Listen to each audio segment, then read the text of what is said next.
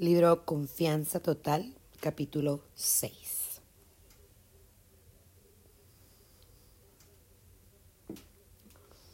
El poder de las palabras. La clave de la comunicación efectiva. La impecabilidad de las palabras puede conducirte a la libertad personal, al éxito inmenso y a la abundancia. Puede disolver todo miedo y transformarlo en alegría y amor. Miguel Ruiz. Piensa por un instante en tu familia, en tu equipo de trabajo, en tus amigos. ¿Confían en tu palabra? La palabra cumple un rol fundamental desde el origen de los tiempos. Quizá por eso, cuando en la antigüedad alguien decía, me dio su palabra, eso era suficiente como garantía de consumación. Remontándonos a la Biblia, en el inicio del Génesis leemos que en el principio fue el verbo y que Dios dijo, haya luz y hubo luz.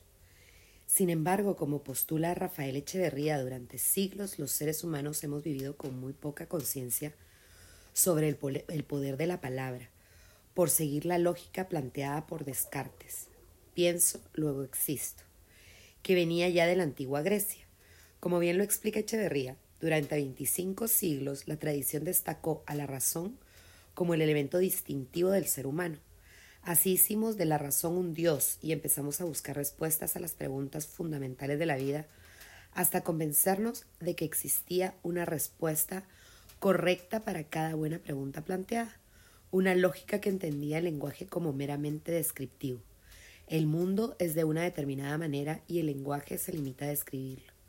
Y fuimos aún más lejos hasta convencernos de que cada persona es de una determinada manera, tiene una forma de ser inmutable y a través de la razón podemos conocer su manera de ser, aunque esa lógica de pensamiento sigue latente en nuestra vida diaria, están haciendo una nueva concepción.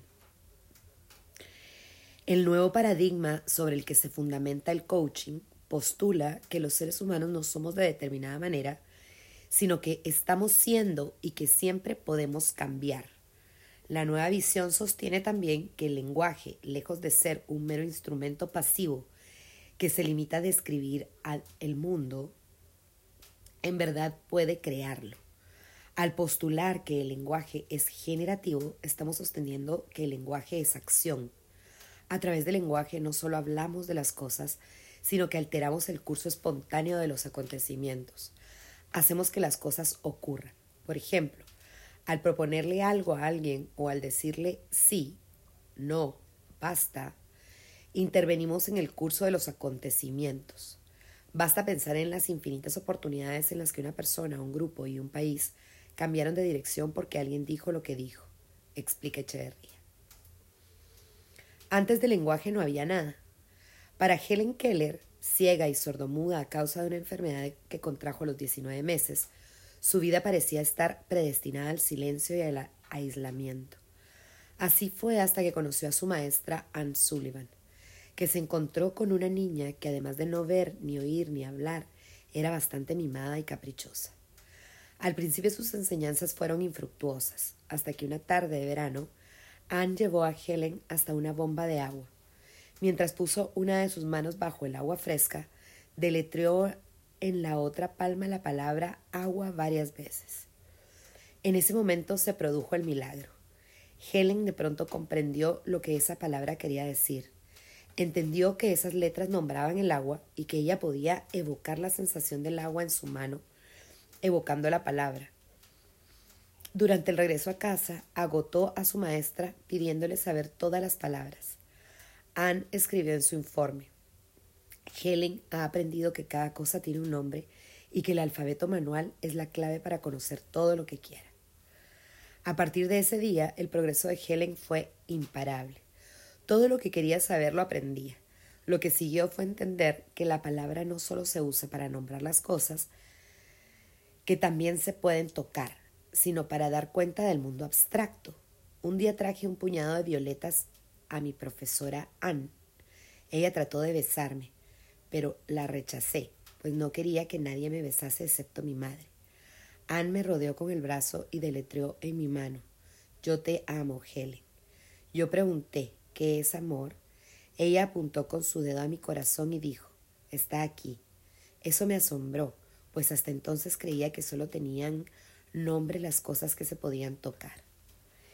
Helen decía que antes de tener palabras ella se sentía como un fantasma, un no ser.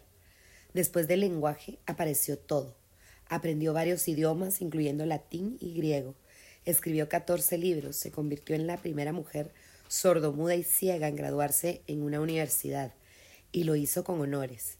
Y hasta viajó por el mundo dando conferencias para ayudar a los discapacitados. Cuando aprendí el significado del yo y del mí, me enteré que yo era algo y comencé a pensar. Helen Keller. Las palabras tienen poder. El lenguaje crea realidades. A través de lo que decimos y de cómo lo decimos, por aquello que callamos, por lo que opinamos y por las intenciones que subyacen a nuestras palabras, podemos crear una realidad para nosotros y para quienes nos rodean. Hay palabras que abren posibilidades y palabras que las cierran. Hay conversaciones creativas y otras destructivas. También hay declaraciones que pueden cambiar el mundo. Nuestras palabras pueden crear confianza o desconfianza. Aunque no seamos plenamente conscientes de ello, muchos seguimos con patrones de pensamiento y una visión del ser y del lenguaje de la época cartesiana. Por eso muchas veces creemos que existe una sola verdad frente a los acontecimientos, que las cosas son de determinada manera y que cada ser humano es de una forma inmutable. Entonces resulta vital aprender nuevas habilidades y desaprender ciertas formas muy arraigadas, así como cuestionar lo aprendido para renovar nuestra mirada sobre lo que ya sabemos. Como asegura Alvin Toffer, los analfabetos del futuro no serán los que no sepan leer y escribir, sino los que no sepan aprender, desaprender y reaprender. Y a propósito del uso que hacemos de las palabras, cuenta la leyenda que un maestro zen recibió en su casa a un prestigioso profesor universitario que fue a su encuentro para aprender sobre el camino zen. Mientras conversaban, el maestro le ofreció un té al visitante y comenzó a llenar su taza. En un aparente gesto de distracción, conversaba y miraba al profesor mientras vertía el líquido, de manera que, una vez la taza estuvo colmada, siguió sirviéndole té hasta rebalsarla y empezar a volcarse el líquido por el plato, por la mesa, hasta derramarse en el piso. Aún así no se detuvo. El visitante lo miró confundido y le y le dijo, Maestro, la taza está llena, no cabe ni una gota más. El maestro lo miró sonriente y le respondió, Al igual que esta taza, usted está lleno de sus opiniones. ¿Cómo podría yo mostrarle algo sobre el camino Zen si no tiene más lugar en su taza? La palabra es mitad de quien la pronuncia, mitad de quien la escucha. Montaigne. Los cinco principios para activar el poder de las palabras. Usamos las palabras todos los días, de manera oral y escrita. Mantenemos conversaciones, escribimos correos electrónicos y negociamos, negociamos, debatimos, preguntamos, respondemos. Sin embargo, muchas veces hablamos sin ser plenamente conscientes del efecto, de las palabras, del efecto que las palabras tienen en nosotros y en los otros. Don Miguel Ruiz, médico, cirujano, heredero de la sabiduría tolteca, en su libro Los Cuatro Cuerdos, transmite valiosas enseñanzas acerca del uso de la palabra. Sus sugerencias son que seamos impecables con nuestras palabras, que no hagamos suposiciones, que no tomemos nada de manera personal y que hagamos siempre lo máximo que podemos. Aquí ofrecemos cinco principios para activar el poder de las palabras, potenciando las conversaciones que tenemos en todos los contextos. 1. Crear confianza con palabras íntegras. 2. Dar y recibir opiniones con sabiduría. 3. Evitar las conclusiones apresuradas. 4. Entregar lo mejor de uno mismo con alegría y flexibilidad. 5. Activar el poder del reconocimiento. 1. Crear confianza con palabras íntegras. La impecabilidad está relacionada con la integridad. Como ya señalamos, la integridad genera confianza.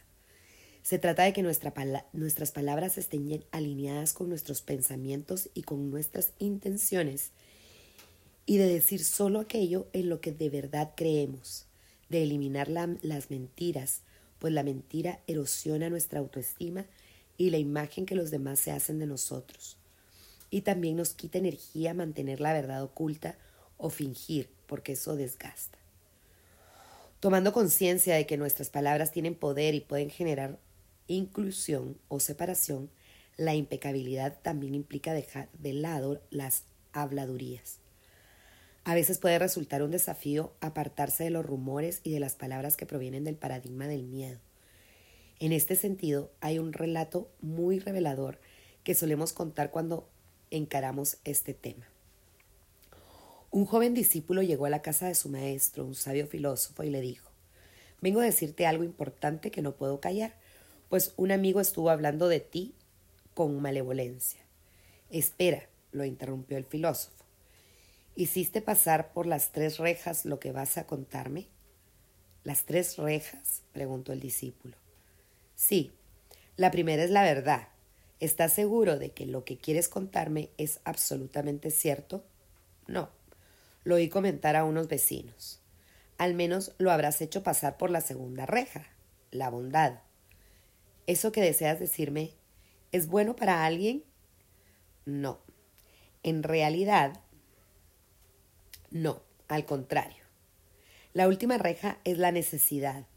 ¿Es necesario hacerme saber esto que tanto te inquieta? ¿A decir verdad? No. Entonces dijo el sabio con una sonrisa franca. Si no es verdad, ni es bueno, ni es necesario, sepultémoslo en el olvido. 2. Dar y recibir opiniones con sabiduría.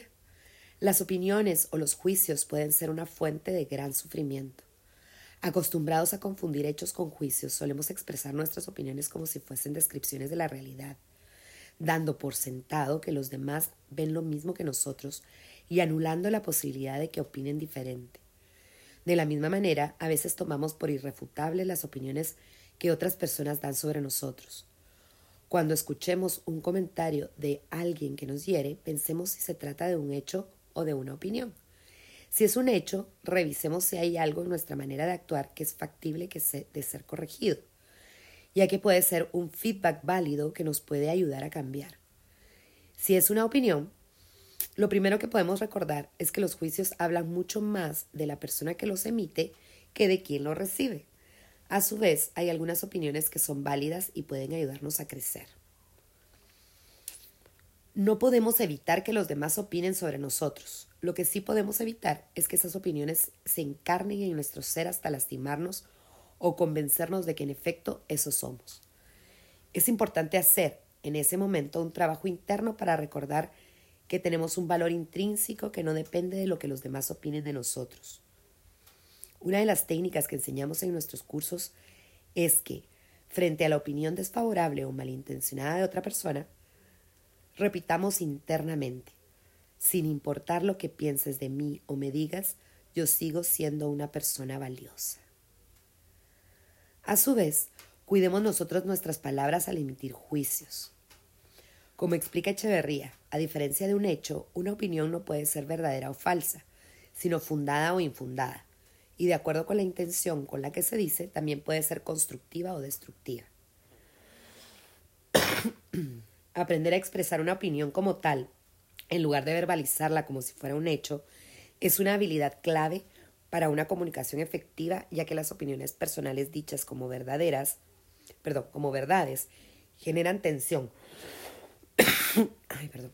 no dan lugar al entendimiento y producen rigidez en quien escucha. Si alguien dice, este lugar nos sirve para tener una reunión, no deja abierta la posibilidad de que otro piense diferente. Está dando su opinión como una verdad irrefutable, lo cual genera un natural rechazo en quien lo escucha, en especial si la otra persona piensa distinto. En cambio, si dice, desde mi punto de vista, este lugar no es el más adecuado para tener una reunión, está expresando la misma idea, pero se está adueñando de su opinión sin impedir que otro manifieste una diferente, lo cual contribuye a establecer una mejor comunicación. Expresar opiniones como hechos, además, suele generar en el otro una reacción defensiva que puede orientar la conversación hacia demostrar quién tiene la razón. Para evitar eso, alcanza con agregar Antes de emitir cualquier opinión, yo creo que, yo opino que, yo pienso que, desde mi punto de vista, este modo de expresarse armoniza el diálogo. Es interesante en este sentido recordar el inicio de la carrera artística de Fred, Astaire. Tras su primera audición, el director de MGM escribió un informe que decía, no sabe cantar, no sabe actuar, apenas sabe bailar un poco. Sin embargo, Astaire hizo que su propia voz y su convicción fuesen más fuertes que ese demoledor juicio. Después de ese comentario que podría haber desalentado a muchos, fue considerado unánimemente como el mejor bailarín del siglo XX y una de las personalidades artísticas más influyentes de los musicales de cine y de televisión. ¿Qué hubiera pasado si Fred Astaire hubiera tomado una opinión como un hecho? ¿Qué nos pasa a nosotros cuando tomamos la opinión que otros tienen sobre nosotros, nuestras habilidades, talento o trabajo como un hecho? Hay otra historia muy elocuente cuyos protagonistas son dos empleados de una fábrica de zapatillas que viajan a una región del Frica para abrir nuevos mercados. A su regreso, uno de ellos comenta, Imposible, no es un mercado para nosotros, ahí nadie usa zapatillas. La gente anda descalza, así que nunca comprarán zapatillas. Pero el, segundo opina, es la mejor oportunidad de negocios que he visto en mi vida. Nadie tiene zapatillas, todos van a querer comprar zapatillas. Ambos fueron al mismo lugar y observaron lo mismo. Sin embargo, emitieron juicios diametralmente opuestos. ¿Quién tenía la razón? No lo sabemos, pero ¿cuál de los dos juicios habría en verdad nuevas posibilidades? Frente al mismo hecho, las personas pueden tener diferentes interpretaciones y opiniones. El secreto está en elegir aquellas que abren posibilidades y descartar las que nos cierran los caminos. Cuando hables, procura que tus palabras sean mejores que el silencio. Proverbio indio. Evitar, tres, evitar las conclusiones apresuradas. Como, como vimos en el capítulo anterior, muchas veces los pensamientos nos tienden trampas. Una de ellas es la de lectura de la mente. Esta tendencia a creer que es, es creer que sabemos lo que las otras personas piensan y sienten. Son suposiciones que tomamos como verdaderas y que tiñen nuestras percepciones y nuestras acciones. Nos hacen suposiciones, no hacer suposiciones también implica hablar con claridad, sin rodeos, no dar por obvio que los demás entendieron aquello que dijimos, pues hablar y escuchar son dos fenómenos completamente diferentes. En una de mis sesiones de coaching, un cliente me, presentó la siguiente situación. Dijo que no estaba muy contento con los resultados de su equipo. Le pregunté si les había manifestado a todos su disconformidad con los resultados y me dijo que sí, que incluso lo había hecho por escrito. Le pedí entonces que me enviara los mensajes que habían entre él y su equipo como para tener más elementos de análisis. Al leer los correos electrónicos que él había enviado, me costó comprender cuál era el problema. No pude ver claramente qué les había querido decir.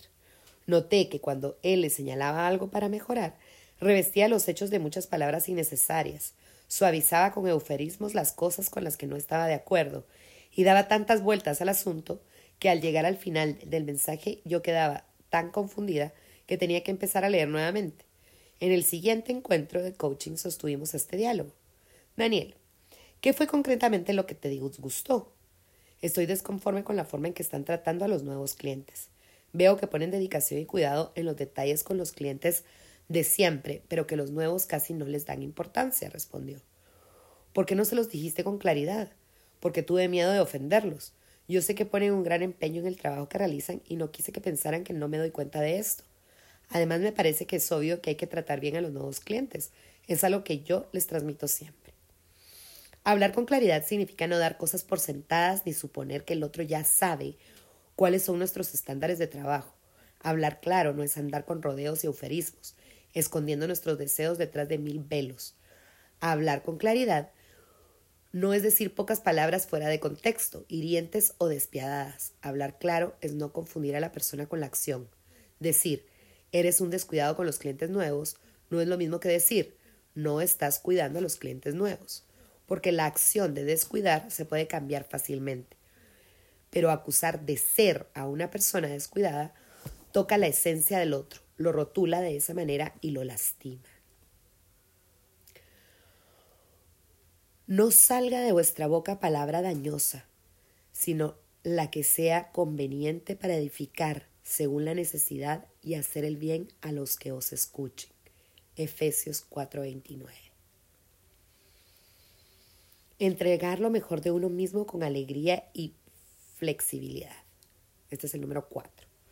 Este principio es una invitación a entregar en todas las circunstancias de la vida lo mejor que tengamos, evitando mostrarnos duros con nosotros mismos y con los demás. Nos volvemos rígidos cuando nos aferramos a nuestras opiniones, intentando tener la razón. Nos mostramos duros cuando tomamos los errores como signos de fracaso.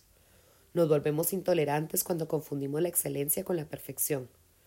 Podemos ser excelentes con la palabra, dar lo mejor de nosotros mismos cada vez que expresamos una opinión y preguntarnos, antes de hablar, si aquello que vamos a decir es para algo bueno, necesario y si es verdadero. 5. Activar el poder del reconocimiento. Las palabras de reconocimiento tienen un impacto altamente positivo en las personas. Sin embargo, muchas veces desconocemos cuán poderoso es detenerse a reconocer a los demás. El reconocimiento efectivo del que estamos hablando va más allá del dinero, que también es importante, es una expresión auténtica de agradecimiento por una labor bien realizada. Jack Canfield, en Los Principios del Éxito, cuenta que para saber qué es lo que motiva a los empleados, una empresa de asesoramiento empresarial realiza todos los años un estudio entre 200 empresas les dan a los empleados una lista con 10 puntos, entre los cuales están el buen sueldo y el reconocimiento. Y se les pide que puntúen de 1 a 10 qué es lo más importante para ellos, lo que más los motiva a trabajar. La misma lista se les entrega a los gerentes y a los directores de las empresas, pidiéndoles que puntúen, según su opinión, qué es lo que creen que más motiva a sus empleados a trabajar allí. Si bien los resultados varían de año a año, hay algo que siempre permanece igual lo que los empleados eligen como primer factor de motivación. Uno diría que los empleados podrían, pondrían el buen sueldo en primer lugar. Sin embargo, los empleados siempre ponen el reconocimiento en primer lugar, mientras que directivos y jefes lo colocan en octavo puesto. Los tres primeros puntos privilegiados por los empleados son de tipo actitudinal y no tienen costo alguno. Lista de lo que los empleados opinan. 1. Reconocimiento. 2. Inclusión en las cuestiones de la empresa. 3. Actitud comprensiva. 4. Seguridad laboral. 5. Buen sueldo. 6. Trabajo interesante. 7. Oportunidad de promoción. 8. Lealtad de la dirección. 9. Buenas condiciones de trabajo. 10. Trato considerado. Jefes y directivos. 1. Buen sueldo. 2. Seguridad laboral. 3. Oportunidades de promoción. 4. Buenas condiciones de trabajo. 5. Trabajo interesante. 6. Lealtad de la dirección. 7. Trato considerado. 8. Reconocimiento. 9. Actitud comprensiva. Y 10. Inclusión en las cuestiones de la empresa. El reconocimiento es algo que todos los seres humanos necesitamos. Es una manera de ayudarnos a recordar quiénes somos y una de las mejores formas de construir nuestra confianza. Es también una forma de estrechar vínculos con las personas que nos rodean en nuestro ambiente de, en trabajo, en nuestra familia y nuestro círculo de amistades. Cuando el reconocimiento es genuino, puede tener efectos sorprendentes y puede transformar la vida de quien lo da y de quien lo recibe. He tenido el privilegio de presenciar momentos de verdadera transformación en nuestros seminarios, cuando trabajamos sobre el reconocimiento. En una actividad que llamamos la actitud de la gratitud, he escuchado a varias personas decir en voz alta, Hace años que no me detenía a pensar en lo mucho que tengo para agradecerle y reconocerle a mi marido. Nunca consideré lo importante que esto podía ser y lo bien que me haría sentir. El reconocimiento efectivo. Podríamos decir que a Felipe la vida le había dado pocas oportunidades de éxito.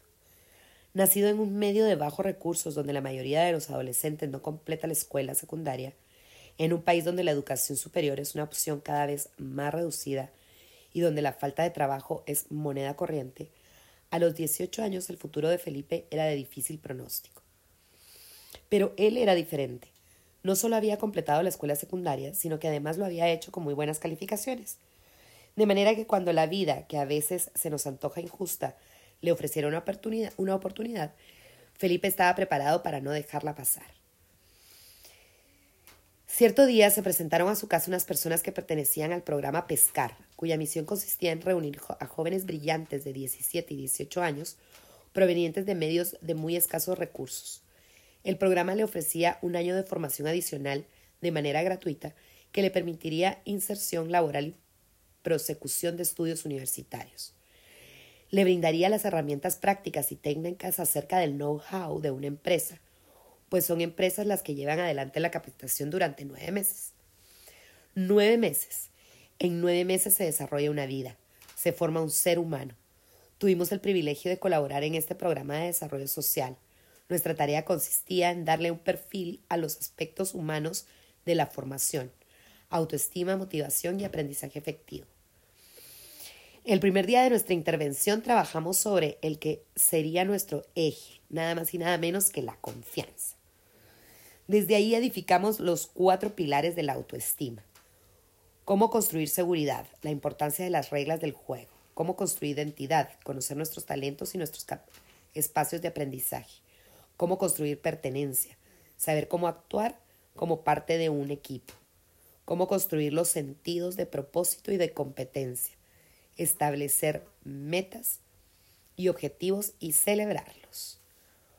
Como parte de la construcción del sentido de pertenencia, les propusimos a los jóvenes una actividad de reconocimiento efectivo, una experiencia que les iba a abrir la mente y el corazón y que los pondría en contacto con lo mejor de sí mismos. Felipe se ofreció como voluntario para ser rey por un día. Les pedimos que nos, esperase, que nos esperase fuera del recinto. Mientras tanto, sin que él se enterara, volcamos una lluvia de ideas sobre las cualidades positivas de Felipe. Al cabo de unos minutos lo invitamos a regresar a la sala. Una formación en círculo lo esperaba para recibirlo con honores de rey. No faltaron la música, ni la capa, ni la corona. La maestra de ceremonias, Florencia, le explicó que él era nuestro rey y que queríamos honrarlo, reconociendo las cosas buenas que veíamos en él. Uno a uno, sus amigos y compañeros le fueron diciendo con palabras breves pero auténticas todo lo positivo que veían en él. Y no solo se lo dijeron, sino que le dieron una hoja en donde estaba el reconocimiento por escrito. eres muy solidario, siempre ayudas a los demás, eres muy responsable, siempre sonríes. Mientras Felipe leía, todos los presentes empezábamos a ver que su cara se transformaba como quien acaba de hacer un gran descubrimiento. Al cabo de unos minutos, levantó su vista del diploma y con la emoción apretando su garganta dijo ¿Cómo puedo agradecerles? Ustedes no saben lo que esto significa para mí. Nunca nadie me había dicho todo esto bueno de mí. Voy a llevar este papel a mi casa y se lo voy a mostrar a mis padres. Lo voy a guardar para siempre. Estamos seguras de que Felipe y el resto de sus compañeros recordarán por siempre aquel día. Como suele señalarse, podrán olvidar lo que, se lo que les dijeron, pero siempre recordarán cómo los hicieron sentir. De eso se trata el poder del reconocimiento efectivo. El reconocimiento es poderoso, energiza tanto al que lo expresa como al que lo recibe. Nos completa. Hay cosas que no sabemos de nosotros mismos, a menos que alguien nos lo diga. El reconocimiento nos equilibra. Como estamos acostumbrados a centrarnos en lo malo, lo bueno lo damos por sentado. Un buen reconocimiento es un gesto de gratitud muy valorado. Como dijo Gertrude Stein, a nadie le sirve de mucho la gratitud silenciosa. Sin embargo, no solemos reconocernos a nosotros mismos. Desde que empezamos a formar parte del sistema educativo, hay un énfasis mucho mayor en destacar los errores que los aciertos. ¿Será por eso que también nos cuesta reconocer a los demás? ¿Por qué no reconocemos a los demás? Unos años atrás, el editor en jefe de la revista Fortune se solazaba en decir que jamás había que reconocer a nadie. Cuando le preguntaron por qué no, contestó, la gente que es buena sabe que es buena, no necesitan escucharlo. Sin embargo, en el libro The Carrot Principle, los consultores Adrian Gostick y Chester Elton explican que la gente trabaja con mucho más entusiasmo con un jefe apreciativo citan el estudio que se realizó a 200.000 ejecutivos durante un periodo de 10 años y se encontró que las empresas que fomentan la cultura del reconocimiento y el agradecimiento tienen ganancias muy superiores a las que no lo practican. Evidentemente las personas sí necesitan escucharlo. Entonces, ¿por qué no reconocemos como corresponden a los demás? Porque no nos reconocemos a nosotros mismos. ¿Reconocernos? ¿Qué es eso? Como vimos en el capítulo de los pensamientos, una de las mayores necesidades humanas es la de autorreconocimiento. Si no lo tenemos, se convierte en uno de los grandes obstáculos para sentirnos merecedores de alcanzar nuestras metas. Y por supuesto puede afectar el modo en el que reconocemos a los demás. Dos, por la creencia errónea de que si reconocemos a las personas van a vanagloriarse. Si le digo todo lo bueno que es, me va a pedir un aumento de sueldo. 3. Por no saber cómo hacerlo. A veces se piensa que es algo muy complicado o que puede llevar mucho tiempo, y entonces bajo ese pretexto no lo hacen. Sin embargo, puede marcar una enorme diferencia una breve nota manuscrita que simplemente diga felicitaciones por tu desempeño en la reunión que mantuviste con el cliente, o una llamada telefónica a una amiga para decirle gracias por invitarnos a comer anoche, la comida fue exquisita y nos hiciste pasar un muy lindo momento. 4. Por creer que no es algo muy importante o necesario y que de todas maneras la otra persona ya lo sabe. ¿Cuáles son las claves del reconocimiento efectivo? Hay quienes, aún con buena intención, no logran que su reconocimiento sea efectivo. Un gracias por todo o buen trabajo puede no ser suficiente. Para que el reconocimiento tenga efecto, debe cumplir ciertos requisitos.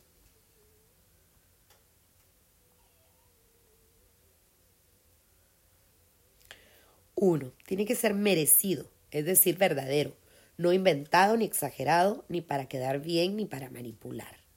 Dos, tiene que ser inmediato, lo más cercano posible al hecho que lo motiva y centrado en la acción, no en lo que la persona hizo. Este informe es una maravilla en lugar de tú eres una maravilla. Tres, individual, que sea, aunque sea un trabajo en equipo, es importante hablarle a cada una de las personas, llamarlas por su nombre. 4. Específico, que describa qué es lo que motiva el reconocimiento. Se deben señalar hechos, conductas o actividades puntuales. 5. Sostenido. No basta con hacerlo una vez al año, sino todas las veces que sean posibles. 6. Espontáneo. Expresar la admiración con la mayor naturalidad, sin miedo, sin vergüenza, con emoción. Lo que hiciste significó mucho para mí. Conversaciones efectivas. Sin duda una buena conversación depende tanto del que habla, el emisor, como el que escucha, el receptor. Una buena comunicación deriva del buen desarrollo de las habilidades de hablar y de escuchar que tengan ambos. Comencemos por la escucha, que suele ser la habilidad menos trabajada, a menos que tengamos una discapacidad. Quienes podemos oír bien solemos pensar que eso nos habilita para escuchar a los otros de manera óptima, y esto no siempre es así. La escucha efectiva. ¿Qué es la escucha? A diferencia del oír, que es un acto biológico, escuchar es un acto interpretativo. Ilustremos la diferencia. En compañía de alguien, por un instante, cierren los ojos y presten atención a los sonidos ambientales. Luego abran los ojos y escríbanlos en un papel y comparen las respectivas notas. Con seguridad verán que aunque no hayan oído exactamente los mismos sonidos, la mayoría sí serán los mismos. Ahora les propongo que escuchen un diálogo en la radio o en la televisión y luego pongan por escrito las principales cosas que se dijeron. Verán que en ese caso hay muchas más diferencias de opinión. Eso no se dijo. Yo eso no lo escuché. Yo eso, yo escuché otra cosa. ¿Por qué sucede esta disparidad? Porque el escuchar es un acto donde interviene la interpretación. Escuchamos lo que de alguna manera estamos predispuestos a escuchar y esto es personal. Saberlo nos sirve para darnos cuenta, como dijimos al inicio, al inicio, de que escuchar es más que oír y escuchar es una habilidad que necesita y merece ser desarrollada. En nuestros seminarios solemos hacer un ejercicio que consiste en escuchar a otra persona hablar durante un minuto sin interrumpir, sin opinar, sin hacer otra cosa, justamente que escuchar suele ser un enorme desafío para casi todos. ¿Qué hace falta para tener una buena escucha? En primer lugar, hace falta tener una buena predisposición, una apertura física, mental y emocional. Los expertos en comunicación señalan que tener una distancia equivalente al largo de un brazo sería lo más favorable. También aseguran que la apertura mental se puede lograr manteniendo una postura corporal abierta, es decir, evitar tener los brazos o las piernas cruzadas y en lo posible estar en un lugar que favorezca la conversación. También hace falta tener una actitud de respeto mutuo para conocer y aceptar las diferencias. Rafael Echeverría explica que una de las grandes dificultades de la escucha es que damos por sentado que lo que escuchamos es lo que se dijo y suponemos que lo que decimos es lo que las personas van a escuchar. Lo que hace falta entonces es tener en claro desde el inicio que la escucha no termina en el acto de oír, sino que a eso se agrega la interpretación personal, origen de muchas de nuestras diferencias y malos entendidos. Detengámonos en algunos otros factores que favorecen la escucha. Hacer preguntas, formular preguntas sobre lo dicho. ¿Qué quiere decir que será un año difícil? ¿Me podrías dar un ejemplo? Verificar con preguntas para entender mejor, para aclarar supuestos. Lo que has dicho quiere decir que, lo que estoy escuchando implica que, observar los mensajes verbales y los no verbales, estar atento tanto a las palabras como a la actitud corporal de la otra persona. El lenguaje de los gestos puede decir más que las palabras. Escuchar con empatía, poder ponerse en el lugar del otro para comprender mejor su punto de vista. Escuchar con paciencia. Hay personas que tardan más que otras en elaborar sus pensamientos, expresarlos en forma oral y expresarlos en forma oral. Darles tiempo, evitar completar la frase, la frase por el otro. Ir al encuentro con ganas de aprender del otro y evitar cualquier pensamiento descalificador. Evitar pensar que ya sabemos todo lo que el otro nos va a decir. En verdad no lo sabemos. Y de igual manera, evitar estar ensayando mentalmente la conversación que tendremos, las respuestas posibles, pues eso nos aleja de la persona y nos impide vivir ese momento con plenitud. Tal vez una de las cosas que más ayuda a la escucha efectiva sea ir al encuentro sabiendo que es un momento único, que no se repetirá estar presentes, conectados, interesados en lo que el otro tiene para decirme. Como dijo Martin Buber, pese a todas las similitudes, cada situación de la vida es como el recién nacido. Tiene un nuevo rostro que no había aparecido ni volverá a aparecer jamás. Exige, pues, una manera de actuar que no puede preverse de antemano. La escucha, como todas las habilidades de las que estamos hablando en este libro, requiere de una intención auténtica para generar confianza. Escuchar a otros no es simplemente permanecer en silencio, sino poder volver sobre lo que la otra persona dijo y tomar acciones que reflejen que hemos escuchado de verdad. Esto construye la confianza. Cuando por el contrario percibimos que alguien pareciera estar escuchándonos pero no lo está, la confianza cae. Recuerdo el caso de un cliente que diligentemente había aprendido todas las técnicas de la escucha efectiva Sabía la importancia de hacer silencio cuando su interlocutor hablaba, de no interrumpir y de retomar parte de sus palabras transformándolas en preguntas. Usaba las técnicas porque a corto plazo le daban muy buenos resultados con su equipo de trabajo, pero no hacía pero no había hecho un cambio genuino en su interior. Un ejemplo de esto eran sus sesiones de feedback, en las que animaba a sus colaboradores a que le dieran ideas para mejorar su manera de trabajar. Las personas se sentían escuchadas, pero por poco tiempo, pues pronto notaban que aun cuando en reiteradas ocasiones varios de ellos señalaban algo para cambiar, esta persona terminaba haciendo lo que siempre había hecho, su voluntad. Y aunque parecía que los escuchaba, en realidad era una estrategia para que ellos sintieran que participaban en la toma de decisiones. Pero la regla no dicha era, ustedes den su opinión yo los escucho, pero igual voy a hacer todo lo que ya tenía en mente. En su equipo empezó a instalarse una sensación de pérdida de tiempo en estas sesiones y sobre todo empezaron a perder la confianza en él. Cuando las técnicas no van acompañadas de un interés genuino por los demás, en algún momento la máscara cae. El decorado se desarma, la postura que no se sostiene en el tiempo. Y en general las situaciones desafiantes hacen aflorar las verdades las verdaderas intenciones. En definitiva, es inútil usar nuevas técnicas sin hacer cambios interiores de conciencia, porque esto va en detrimento de la confianza que los demás sienten hacia nosotros y al final del día, de la imagen que tenemos de nosotros mismos. Conversaciones difíciles, los siete pasos. Como el otro elemento importante de la comunicación es el receptor, lo que a veces más nos cuesta es prepararnos para una conversación difícil. Desde el coaching se ofrece una solución bastante práctica para atravesar con el viento a favor este tipo de experiencias a las que llamamos conversaciones multinivel. Primer paso. Sentir empatía, ponerse en el lugar del otro pensando en uno mismo. ¿En qué oportunidad hice yo algo parecido? ¿Cómo me sentí? ¿Qué me despierta esta emoción? Esto nos ayuda a interrumpir esa cadena de juicios automáticos que solemos tener en especial cuando estamos enojados con alguien. También nos ayuda a imaginar qué nos gustaría que nos dijeran a nosotros si fuésemos el receptor de ese mensaje. Segundo paso, poner a, nuestro interlocutor en contexto. Antes de empezar a hablar puntualmente de aquello que nos molesta, enoja, preocupa, esto implica expresarle a la otra persona lo que nos mueve a hablarle. Por ejemplo, decirle, quiero conversar contigo sobre un tema que me preocupa. Para mí la empresa es muy importante y la imagen que damos a los clientes también. Y por sobre todo me importa nuestra relación de trabajo aquí en la oficina y quiero cuidarla. Mi intención es conversar para que podamos mejorar.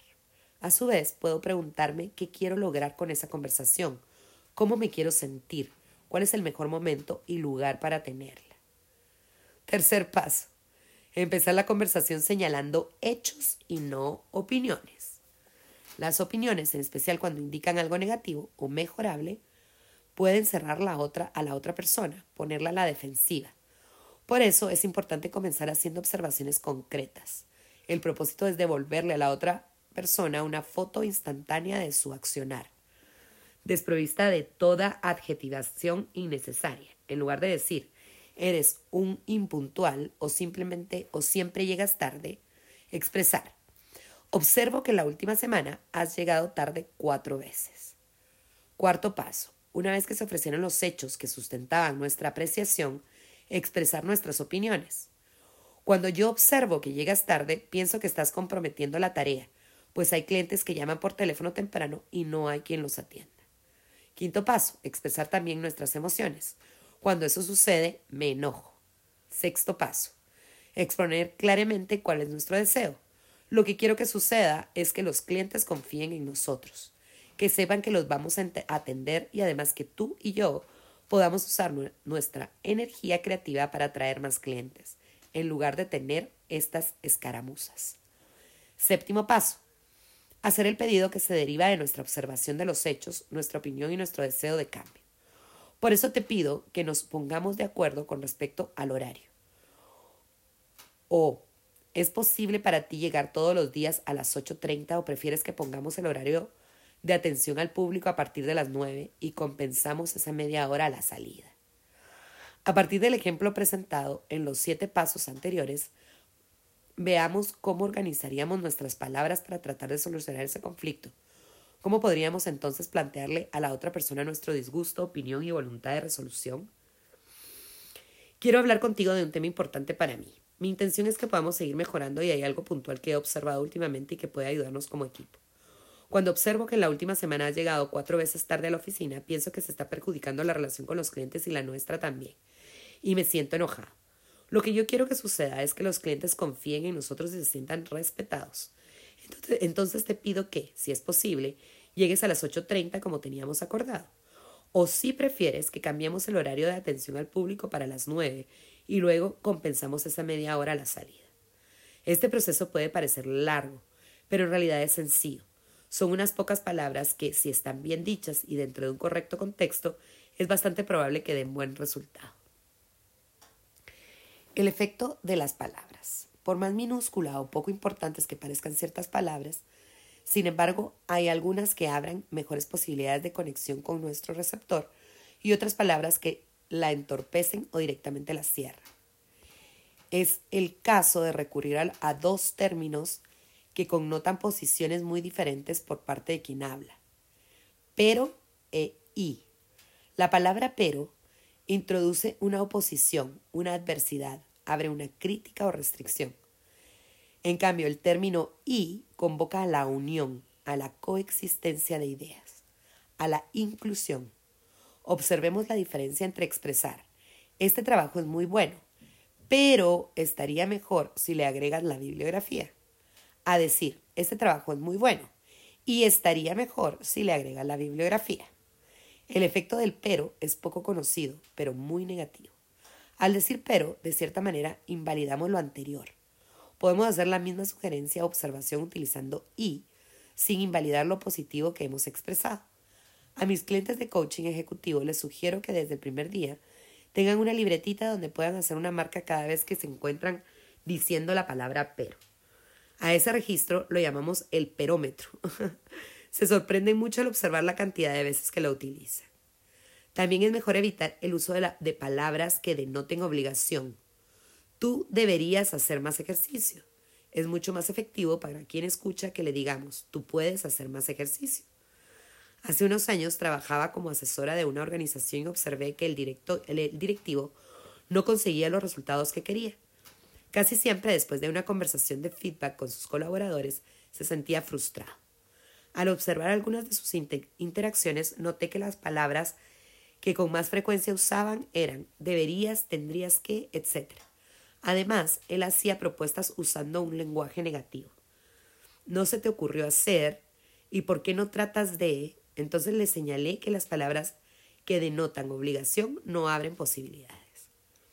De igual, de igual manera, es preferible evitar las frases categóricas como esto es imposible Digamos en su lugar, busquemos alternativas. Otro término que podríamos ir descartando de nuestro archivo de frases es tratar y todos sus derivados, pues denota duda y falta de compromiso.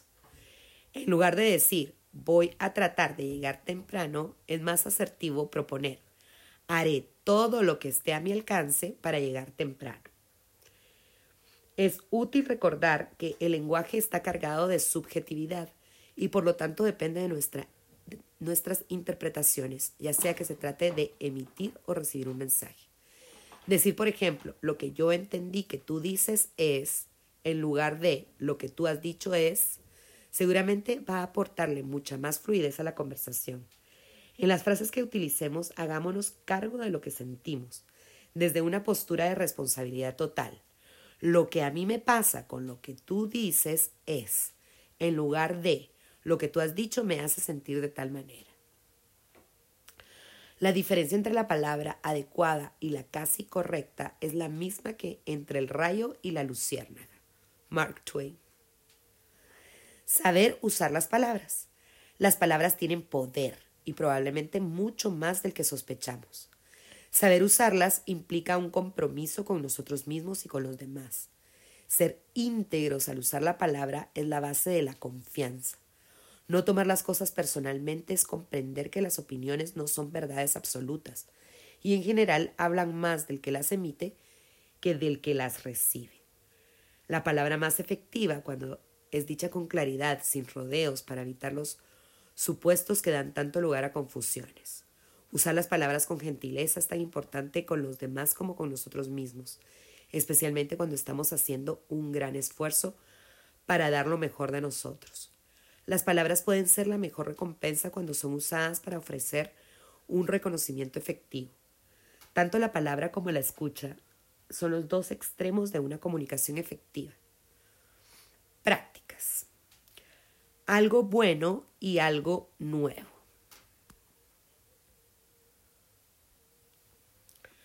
Cuando llegue el momento de dar inicio a una reunión o actividad grupal, ya sea de trabajo con el equipo, una comida familiar o una clase, recomendamos esta práctica que puede ser desarrollada en todos los contextos. Familia, educación, empresas. Solo toma unos minutos, es muy fácil de realizar y los resultados hablan por sí solos. Crear un clima emocional positivo a través de las palabras invita a las personas a abrirse más, a ser más creativas y a tener vínculos más armónicos. La actividad consiste en empezar la reunión con una ronda de algo bueno y algo nuevo. Por turno, cada uno de los presentes completa la siguiente frase. Algo bueno y algo nuevo que me pasó en la última semana es... Mientras uno habla, los demás escuchan y una vez que termina la de hablar, sin que los demás agreguen ni comenten nada, habla la siguiente persona. Así, cada persona comparte algo bueno y algo nuevo. En pocos segundos y en pocos y en unos pocos minutos, todos los presentes habrán logrado usar el poder de las palabras. Habrán escuchado las buenas noticias de los demás y casi sin proponérselo habrán creado el mejor clima para dar comienzo a la reunión de trabajo, la comida familiar o la clase. Capítulo número 7. Inteligencia emocional y liderazgo extraordinario. Los auténticos líderes no se distinguen por su talento innato o su dominio técnico, sino por su capacidad de inspirar en otros energía, pasión y entusiasmo. Y estos sentimientos se extienden rápidamente en los equipos de trabajo estimulando a los demás. Goleman, Boyatsis y Maki. Liderazgo es una palabra muy usada, a veces desde una visión algo estrecha, limitada a definir la actividad de directivos de empresas, figuras políticas o capitanes de equipos deportivos. En realidad, todos podemos ser líderes, desde nuestro rol de padres, empresarios, educadores, artistas, políticos y por sobre todas las cosas, de nuestra propia vida. De eso se trata el liderazgo extraordinario, de movilizar lo mejor de nosotros mismos y de los demás, despertando a nuestro líder interior. Despertar al líder interior. Ricardo era un militar prestigioso de alto, alto rango había dedicado su vida a liderar equipos de trabajo para tareas riesgosas y sentía pasión por su profesión. Recuerdo que al verlo por primera vez me llamó la atención el respeto que emanaba a su persona. También su seriedad. Llegó a nuestro curso buscando herramientas para motivar a sus colaboradores. Lo que no imaginaba era lo que sucedería cerca al final del curso, durante una actividad que llamamos honrando al líder que hay en ti. Cuando llegó su momento de hablar, se puso de pie con su acostumbrado aplomo para describir su objeto de logro. Imaginé que traería alguna de las tantas medallas y condecoraciones que había recibido en su trayectoria. Sin embargo, empezó su relato con las manos vacías y nos contó. Uno de mis momentos de mayor satisfacción personal fue cuando junto con alguno de mis colaboradores decidimos ir a rescatar los cuerpos de unos exploradores que habían caído en una grieta de más de 120 metros de profundidad en la Antártida. Para hacerlo atravesamos kilómetros de terreno congelado y sin civilización. La travesía duró varios días. De noche dormíamos sobre la nieve en carpas de las que no podíamos salir porque los vientos huracanados literalmente nos hacían volar. Cuando llegamos a la grieta, nos asomamos y no podíamos ver el fondo, parecía un agujero negro infinito. A esa altura del relato, varios nos preguntábamos qué, qué habría movido a Ricardo a arriesgar su vida para recuperar los cuerpos ya sin vida de personas que no conocía. Entonces tomó del bolsillo su objeto. Era una carta de una niña de ocho años. Cuando la compartió con nosotros, entendimos de dónde habían sacado esa fuerza interior que los llevó a dar lo mejor de ellos. Señor Ricardo, Gracias por haberme traído a mi querido papá para que yo me pudiera despedir. Mi mamá, mis hermanos y yo jamás olvidaremos lo que usted hizo por nuestra familia. El militar de alto rango que había llegado al curso diciendo yo creo que no tengo emociones o que las he sepultado bajo años de dureza y aislamiento, nos condujo a todos al borde de las lágrimas. En un momento comentó sobre el curso. Vine a buscar técnicas para motivar a mi equipo y me llevo una sólida confianza en mí mismo y el descubrimiento de un poder que desconocía, el de liderar usando la inteligencia de las emociones. Ricardo se comportaba como un auténtico líder, no porque los demás lo siguieran obedientemente, sino porque había logrado que otras personas dieran lo mejor de sí mismas, movidos todos por una misma causa. El liderazgo extraordinario, también llamado resonante, un concepto acuñado por McKee, Boyazzi y Goleman, se asienta sobre las competencias de la inteligencia emocional y tiene su fundamento en las informaciones proporcionadas por las más recientes investigaciones de la neurología y de las escuelas de negocios. Hoy se sabe que los mejores líderes, los extraordinarios, se destacan del resto no por sus habilidades técnicas, sino por su capacidad de encauzar las emociones hacia un rasgo positivo, lo cual genera resonancia y por el impulso que les transmiten a las personas de su equipo para que den lo mejor de sí mismas. Como dicen los autores, el liderazgo resonante o extraordinario no está limitado al mundo de las empresas. Sabemos demasiado y sentimos muy poco. Al menos sentimos muy poco de esas emociones creativas de las que surge una buena vida. Bertrand Russell. Desde nuestra mirada, un líder es más que una persona que vive la vida desde una postura de responsabilidad. Un líder es alguien que tiene poder. Poder, una palabra que genera controversias, porque al igual que liderazgo, solemos tener una perspectiva sesgada sobre su significado. Como explica Thich Nhat monje budista, orador del Foro Económico en Davos, nominado al Premio Nobel de la Paz por Martin Luther King, creemos que el poder no solo implica éxito profesional y económico, fama, fuerza física, control político o dominio militar. Aquí nos referimos a otro tipo de poder, uno más grande, el poder interior, el poder de transformación que todos tenemos para ser plenamente feliz.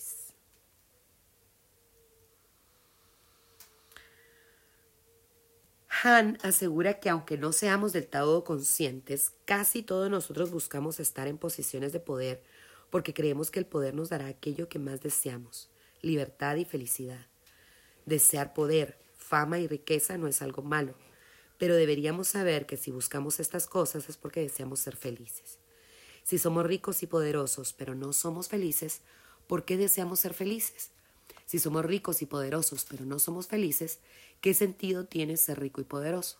Si trabajamos para dar lo mejor a nuestra familia, pero luego no tenemos tiempo para disfrutarla de esa para disfrutar de esa casa más grande que finalmente logramos comprar, si cumplir con metas y objetivos en pos de progresar nos deja sin tiempo para cultivar nuestro espíritu, si al, conservar con, al conversar con un hijo tenemos una conversación interna que gira en torno a nuestras preocupaciones financieras, ¿de qué felicidad estamos hablando?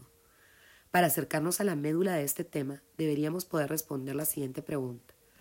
¿Es posible alcanzar grandes logros profesionales, poder económico y a la vez felicidad? Thich Nhat Hanh sostiene que sí, que se puede tener éxito profesional, tener poder mundano y ser feliz al mismo tiempo. Al pensar en esta afirmación nos preguntamos, ¿conocemos algún líder que haya podido conjugar éxito, poder, espiritualidad y felicidad? Claro. De inmediato Florencia pensó en su abuelo. La vida de Rubén Andrés nos recuerda a que es posible lograr ese equilibrio. Un hombre que logró el éxito económico, el poder terrenal y la elevación espiritual. Un empresario reconocido que tuvo tiempo para amar a su esposa durante más de 60 años, para acompañar a sus hijos en cada momento de sus vidas, para llevar a sus nietos a conocer el mundo y para ser un fiel servidor de Dios. Un hombre movido por el amor, que invirtió en los negocios y también en las amistades, que aprendió a trabajar y a disfrutar, que supo cómo crear riqueza sin olvidar que el verdadero tesoro es su espíritu pleno, que comprendió cómo organizar negocios sólidos sin olvidar que la mayor fortaleza reside en nuestra relación con Dios. Un abuelo que habla poco y enseña mucho. No se cansen nunca de hacer el bien, le repite a sus nietos. Un amante de la naturaleza que junto a su mujer Delia hace que miles de niños pobres conozcan el mar y a su creador. Una persona exitosa y auténtica, conocida por sus obras y fundamentalmente reconocido por el amor que puso en cada una de ellas. Un hombre que ha caminado 90 años con los pies en la tierra y la mirada en el cielo, y que a su paso emana esa paz interior que solo tienen quienes han vivido la vida dando lo mejor de sí en cada tramo de un camino elegido con el corazón. Alegría y amor son las alas de las grandes empresas. Goethe. Las premisas falsas del liderazgo. Descubrí la teoría del liderazgo resonante en la ya mencionada cumbre de IE de Holanda en 2005, que reunió a una audiencia de personas de 39 países. Entre los cuatro oradores principales estaban la doctora Annie McKee, experta en consultoría empresarial, y el doctor Peter Salovey, decano de la Universidad de Yale. Yale. Daniel Goleman, doctor en psicología, en psicología clínica de la Universidad de Harvard y autor del libro Inteligencia Emocional, fue invitado a dar la conferencia de apertura y yo tuve el honor de dar la conferencia de cierre. Todas las ponencias me resultaron interesantes y, las que, y la que más me impactó fue la de las fue la de las tres premisas falsas de liderazgo. Me movilizó mucho porque mostró desde una perspectiva refrenada por recientes hallazgos de las neurociencias y por las escuelas de negocios de mayor renombre mundial, cuestiones que tenían una aplicación directa en mi vida diaria y en la de mis clientes, amigos y familiares. Primera premisa falsa. Las emociones no importan. El antiguo paradigma de liderazgo sostenía que las emociones no eran importantes. Se pensaba incluso que podían ser peligrosas y, como ya señalamos en el capítulo correspondiente, que expresarlas era producto de la inmadurez. Por eso los buenos líderes eran quienes podían dejar las emociones de un lado, un paradigma que todavía existe en muchas organizaciones. Sin embargo, en la actualidad hay datos de la ciencia que afirman un hecho irrefutable. Las emociones no solo son importantes, sino que son contagiosas. Esto que quizás antes se sabía a nivel intuitivo, hoy está explicado por la investigación científica. El centro emocional de nuestro cerebro está diseñado como un bucle abierto para regular y ser regulado por las emociones de quienes nos rodean. Así lo explican Boyatsis, Goleman y McKee. Mientras que los sistemas cerrados, como el circulatorio, por ejemplo, son autorregulados e independientes del sistema circulatorio de las personas que nos rodean, los sistemas abiertos se hallan en gran medida condicionados externamente. Somos seres sociales creados para convivir con otras personas y el diseño de nuestro cerebro lo demuestra. ¿Será por eso que en la antigüedad uno de los peores castigos que podía recibir un hombre era ser condenado al destierro? Nuestro cerebro, como ya hemos visto, emite ondas que contagian a, otros nuestras emociones, aun sin que digamos una sola palabra. Esto es algo tan arraigado en nosotros que funciona de manera inconsciente. Todos contagiamos emociones. Cuanto más intensas son, más rápido se contagia. Y está demostrado que quienes más contagian sus emociones son los líderes, pues son las personas a las que los demás miran constantemente, a quienes se acude en caso de desafío y de toma de decisiones. En pocas palabras, el estado emocional y las acciones de los líderes influyen muy directamente en el modo en que se sienten los empleados y en consecuencia determinan su rendimiento. El modo, por tanto, en que el líder gestiona sus estados de ánimo no solo es una cuestión estrictamente privada, puesto que su influencia directa en el estado de ánimo de sus subordinados lo convierte en un factor esencial del funcionamiento de una empresa. Explican los autores de El líder resonante crea más. Esta información no pretende ser una señal de alarma para que empecemos a temerles a las personas con las que convivimos o trabajamos. Por el contrario, es para tomar conciencia de que cada uno puede contagiar a otros las emociones que quiera. Uno puede convertirse en líder de los demás, aún sin ser el líder oficial, y encauzar las emociones hacia un rango positivo. El quiebre político, económico y social que se produjo en la Argentina durante el 2001, considerado como la Gran Depresión Argentina, hizo que en dos semanas el país tuviera cinco presidentes sucesivos, que el país se declarara en default y que muchas personas perdieran los ahorros de toda una vida. El estado de ánimo generalizado era de enojo, tristeza y desesperación. No se hablaba de otra cosa que no fuera de la crisis, del miedo y de la falta de confianza en que la situación fuera a cambiar. Hasta que en medio de la angustia nacional alguien se animó a encender una luz. Se dice que cuanto más densa es la oscuridad, mayor es el impacto de una vela. Y así fue como el cantautor Diego Torres, desde un lugar de empatía, se puso en acción para hacer lo que nadie creía posible, dar optimismo a los argentinos. Recordemos que el optimista no es un ser ingenuo que no entiende la dimensión de una crisis, sino aquel que, de cara a la oscuridad, se imagina la luz al final del túnel y empieza a caminar hacia allí. Diego Torres interpretó el tema Color Esperanza, una canción que pronto se convertiría en el himno, cantado en todas las escuelas, hospitales, universidades del país. Fue coreada masivamente en manifestaciones a favor de la paz en diferentes partes del mundo, en la lucha antiterrorista en Colombia contra la guerra en Irak en España.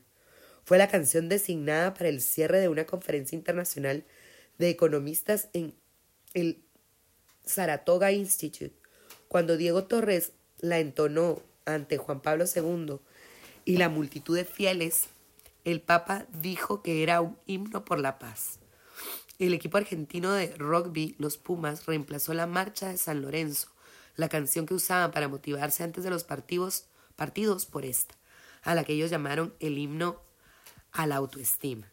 Color Esperanza no cambió la realidad política ni económica del país y no era el rol de Diego Torres hacerlo, pues, pues él no es una figura política. Sin embargo, desde su lugar de cantante, hizo todo lo que estaba a su alcance por generar resonancia, es decir, por encauzar las emociones de un país hacia un rango emocional positivo. Y lo logró con creces. Él eligió responder a la crisis con iniciativa, adaptabilidad, empatía, influencia y con actitud de servicio. Hay que escuchar a la cabeza pero dejar hablar al corazón. Marguerite Yourcenar. ¿Qué pasa cuando nosotros desde nuestro rol logramos responder así a los momentos difíciles? Si, por ejemplo, en medio de una situación de miedo y de preocupación, un padre de familia se sienta a comer con sus hijos y solo habla de lo mal que está todo, de lo negro que ve el futuro, si se muestra rígido y pesimista y expresa pensamientos extremistas, sus hijos pronto aprenderán que esa es la manera de encarar una crisis, con negatividad y pensamientos catastróficos. En cambio, si los hijos ven que su respuesta ante una crisis está guiada por la adaptabilidad y flexibilidad, si perciben que aún en medio de la tormenta su padre puede tener confianza en su habilidad para salir a flote, si observan que a pesar de las preocupaciones puede gestionar el conflicto con creatividad enfocándose más en las posibles soluciones que en el problema, esos niños aprenderán una manera muy diferente de hacer frente a los conflictos que les presenta la vida. Segunda premisa falsa. Ser inteligente alcanza. Antes de ver si se trata de una premisa falsa, veamos qué nos estamos, a qué nos estamos refiriendo cuando hablamos de la inteligencia. ¿Cuántas veces decimos, Este chico es tan inteligente. ¿Quién no ha caído en la trampa de pensar que la inteligencia es un rasgo de la personalidad que les ha tocado en suerte solo a algunas personas dichosas y privilegiadas? Pues bien, en la década del 80, el investigador Howard Gardner de la Universidad de Harvard desterró el concepto de la inteligencia asociado a la destreza que uno pueda demostrar con los números o con las palabras quien no era bueno en estos campos, en estos campos antes era considerado poco inteligente. Tras años de investigación con su equipo, Garner definió la inteligencia en términos de habilidades. Todas son importantes de acuerdo con la tarea que se quiere llevar adelante. La inteligencia musical, corporal, sinestésica, espacial, naturalista, lógico, matemática, lingüística, interpersonal e intrapersonal. Entonces ya no podemos decir que alguien es inteligente o no, sino que estamos obligados a precisar en qué campo es inteligente. También sabemos que en el complejo mundo moderno hay inteligencias que son necesarias en casi todos los campos. Ya no alcanza con tener el know-how del tema específico. Hoy las organizaciones necesitan gente que sepa cooperar y trabajar en equipo, que demuestre flexibilidad y apertura a la innovación. Estas habilidades forman parte de dos de las inteligencias identificadas por Howard Gardner. La inteligencia interpersonal, comprender a los demás y relacionarse con el otro, y la intrapersonal, que está más relacionada con estar en contacto con uno mismo. Estas dos inteligencias forman la base de otro concepto, el de la inteligencia emocional. ¿Qué es la inteligencia emocional? Es la capacidad de razonar con las emociones, de comprender la información emocional propia y la de los demás, de usar las emociones a nuestro favor. Según datos de Harvard, hoy sabemos que el cociente intelectual solo explica un 25% del éxito laboral. El restante 75% está directamente relacionado con factores de la inteligencia emocional. Son las capacidades actitudinales las que hoy definen el éxito o el fracaso de una persona. Lo que necesitan las empresas es gente con capacidad de comunicación y de autocontrol y automotivación, y con adaptabilidad para sortear obstáculos, con una buena disposición de trabajo en equipo, con una clara tendencia a la resolución de conflictos, con liderazgo inspirado. Todo esto sin descontar, por supuesto, las habilidades más intelectuales de manejo de números, de lectura y escritura. Sin embargo, todavía hay muchos prejuicios con respecto al tema, que provienen en verdad de la ignorancia encerrada en algunos mitos. No se puede poseer mayor gobierno que el de uno mismo. Leonardo da Vinci. Mitos de la inteligencia emocional. Uno de los más conocidos mitos es el que dice que tener inteligencia emocional es ser solo amable y que en los trabajos se necesita gente que pueda ser dura. En verdad, la inteligencia emocional no tiene que ver con ser cordial o con complacer a los demás, sino con la adecuada gestión de los conflictos, con la motivación al logro, con la conciencia de lo que la organización necesita. Otro de los errores comunes es creer que tener inteligencia emocional significa dar rienda suelta a las emociones. Muy por el contrario, implica tener un saludable autocontrol emocional. Saber usar las emociones a favor y no en contra, y regular las emociones para expresarlas adecuadamente en la esencia de la, es la esencia de la inteligencia emocional. También se cree que las mujeres son emocionalmente más competentes. Lo que sucede es que la sociedad occidental les ha permitido a las mujeres expresar sus emociones con más facilidad, pero esto no quiere decir que tengan una mayor inteligencia emocional que los hombres, ya que varias investigaciones han demostrado que en promedio estos demuestran tener más confianza en sí mismos y más optimismo. Las mujeres tienen mayor capacidad para demostrar empatía y más facilidad para relacionarse socialmente. Sin embargo, haciendo un análisis estadístico de todos los componentes de la inteligencia emocional, no se han encontrado diferencias que justifiquen decir que la IE, inteligencia emocional, está más desarrollada en uno de los dos grupos. Tal vez exista cierto prejuicio en los hombres en trabajar su inteligencia emocional debido al mito que dice que es un terreno primordialmente femenino. Pero esto cambia cuando los hombres entienden que, al desarrollar sus capacidades emocionales, aumentan sus posibilidades de éxito y de tener una vida más equilibrada. Un dato que impacta a los varones es saber que la inteligencia emocional es la base del 85 al 90% de las diferencias existentes entre los líderes sobresalientes y los simplemente normales. Otro de los errores comunes es creer que la inteligencia emocional es algo innato o que es el privilegio de algunos que tuvieron la suerte de vivir en una familia o una cultura donde se expresaban las emociones y que por lo tanto quienes, y que, por lo tanto, quienes carecieran de ello ya no tienen esperanza de adquirirla. En realidad, la inteligencia emocional no solo puede desarrollarse a lo largo de la vida, sino que se ha comprobado que puede crecer a medida que transcurren los años. Por lo tanto, no es una capacidad innata, sino que es mayormente aprendida. Aprender a desarrollar la inteligencia emocional. Peter Salovey explica que la inteligencia emocional es lo que nos permite percibir y expresar una emoción, usar la emoción para guiar nuestro pensamiento, comprender la información que nos dan las emociones y aprender a regularlas para promover el crecimiento y la comprensión.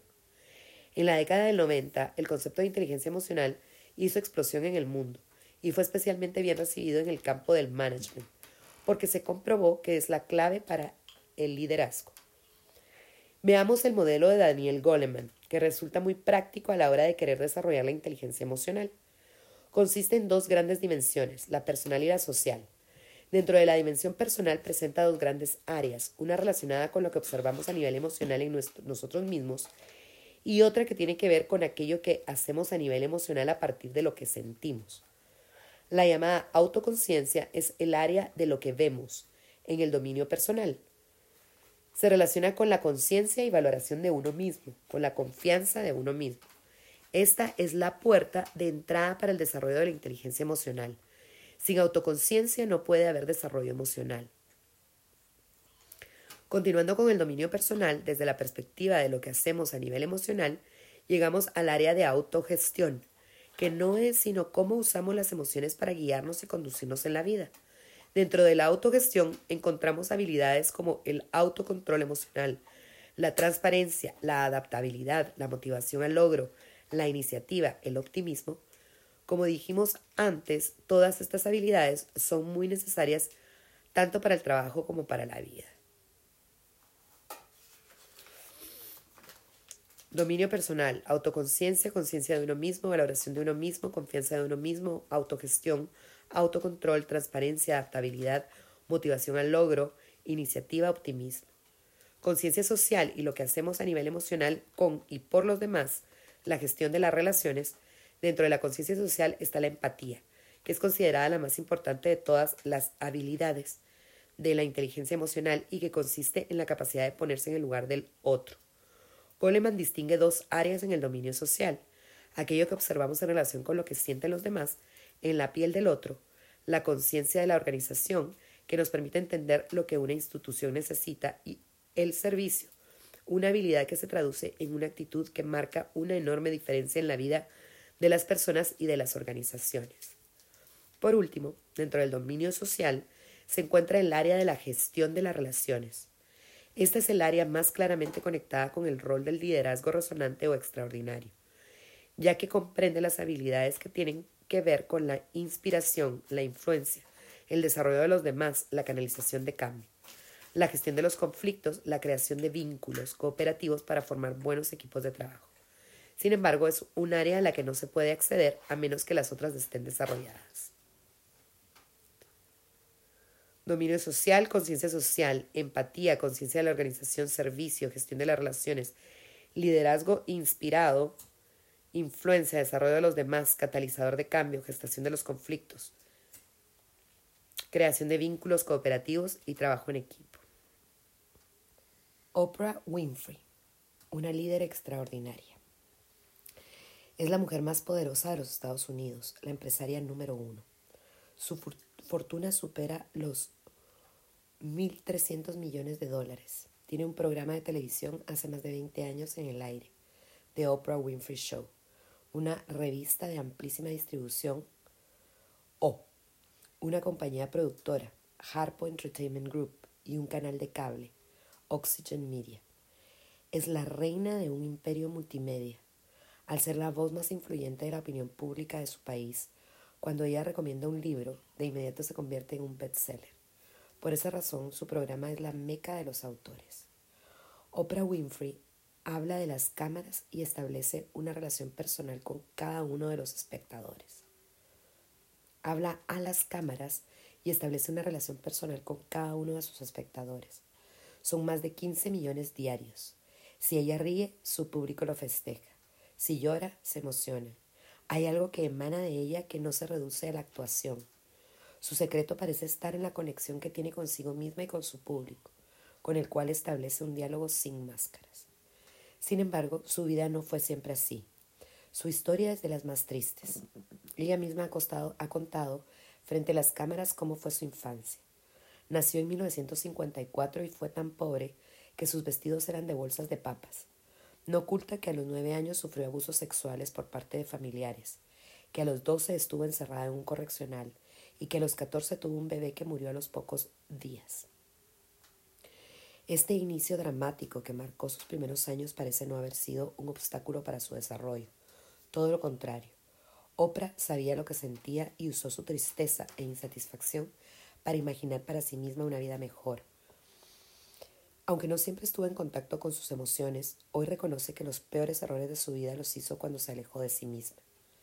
La mayoría de los errores que he cometido en mi vida estuvieron relacionados con tratar de complacer a los demás, afirma.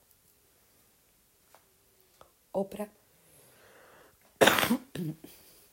reconoce que lo que le salvó la vida fue su amor por la lectura, que seguramente comenzó de la mano de su abuela, quien le leía la Biblia. Desde su programa promueve con fervor la lectura y ella sigue siendo una ávida lectora. Oprah contagia valores. Su motivación para alcanzar metas es inspiración para quienes la admiran. Su ejemplo crea una resonancia que los anima a tener un rendimiento superior, algo nada común en un programa de televisión. En pocos años, superando muchos obstáculos, Oprah se convirtió en una celebridad cuyo secreto es precisamente no mostrarse como una celebridad, sino como una persona que tiene los mismos problemas que tenemos todos.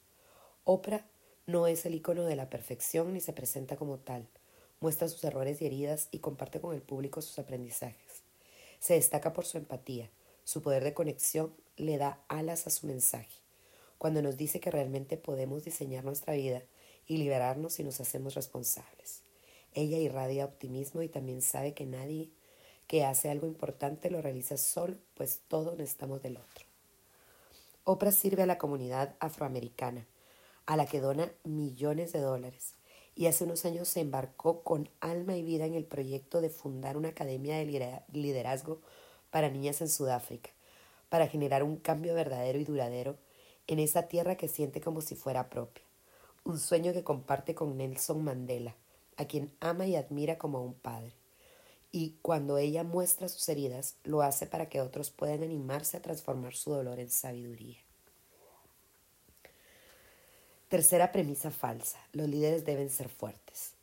Cuando enuncio esta premisa en los seminarios suelo ver caras de desconcierto entre los participantes. ¿Falsa? Esa premisa no es falsa.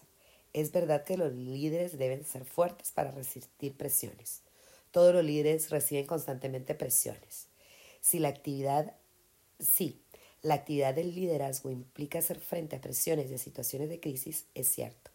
El problema está en que muchos líderes, y recordemos que cuando nos referimos a líderes estamos hablando de personas que se mueven en todos los contextos, una empresa, una familia, un equipo deportivo, maneja estas situaciones poniendo dosis muy altas de energía en la tarea, dando todo de su parte, y esto, esto los puede llevar a perder el equilibrio y a caer en lo que Maki llama el síndrome del sacrificio. Son los mejores líderes precisamente los más propensos a caer en este síndrome los mejores directores de empresa, los mejores padres, los mejores amigos, pues son personas comprometidas que toman muy en serio sus responsabilidades. Son quienes más se preocupan, más se esfuerzan, quienes quieren dar lo mejor de sí mismos sin darse cuenta de que lo están, de que lo están haciendo sin límites y a costa de su integridad física y emocional. Al dar todo, ellos de ellos están activando una bomba interna, el estrés. Los líderes que viven estresados tienen presión arterial ascendente y son mucho más propensos a tener ataques cardíacos. Suelen fabricar dosis demasiado altas de adrenalina, noradrenalina y cortisol, las hormonas del estrés, que reducen su inmunología. Padecen problemas para dormir y además envejecen más rápido. Estar estresados también hace que su nivel de inteligencia emocional baje, especialmente su autoconciencia y su empatía. Richard Boyatzis, el doctor en psicología por la Universidad de Harvard y profesor de conducta organizacional en la Casa Western Reserve University, Case Western Reserve University, dice que en condiciones de crisis tenemos estrés agudo, lo que supone subidas y bajadas hormonales que afectan el procesamiento cognitivo. El estrés crónico agudo hace que la persona pierda acceso a la mayoría de sus circuitos neuronales, dejando de experimentar neurogénesis que es la generación de nuevo tejido neuronal como adulto. Esto se detiene cuando se está en condiciones de estrés. La capacidad de estar abierto cambia. La visión periférica, que normalmente es de 180 a 270 grados, llega a 30 grados. Lo mismo se ve en la apertura de las emociones o a las ideas. Cuando uno empieza a encerrarse, deja de estar abierto a los cambios que se producen en los clientes, los empleados. En síntesis, cuando una persona se sacrifica y pierde el equilibrio en su vida, alguien paga el costo, ellos mismos, su salud, su estado de ánimo y o quienes lo rodean, pues pueden empezar a sentir cierto resentimiento hacia los demás. Yo me sacrifico y nadie se da cuenta. Entonces, ¿cómo hace uno para cumplir de manera adecuada con sus obligaciones, sus metas, sus objetivos? ¿Cómo puede uno ser exitoso sin sacrificarse? La alternativa frente al sacrificio es el esfuerzo. ¿Cuál es la diferencia entre sacrificarse y esforzarse? La etimología de las palabras ya sugiere una gran diferencia. La palabra sacrificio remite a muerte, a entregar la vida por algo. En cambio, la palabra esfuerzo significa, según el diccionario de la Real Academia Española, el empleo enérgico del vigor, actividad del ánimo para conseguir algo venciendo dificultades. Asocio el término esfuerzo con la expresión es fuerza. Nosotros hablamos de cambiar el sacrificio apesadumbrado por el esfuerzo alegre, que nace de conectar la energía que le pongo a algo con el propósito que me mueve a hacerlo. Al tener en mente aquello que me impulsa a actuar, mis sueños puedo dar cada paso con alegría. ¿Cómo cortar con el síndrome del sacrificio?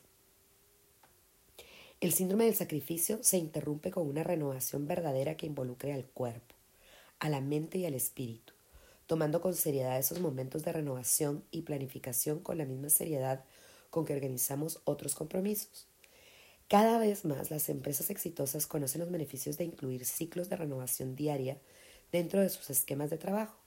Son casos como el de Google, que permite que los empleados vayan a trabajar acompañados de sus perros y en cuyas oficinas se, ha recreado el espíritu de un campus universitario con espacios de esparcimiento, mesas de ping-pong, jardines, jardines, salas de masajes, clases de yoga y pilates, peluquería y un buffet de comidas ricas y saludables.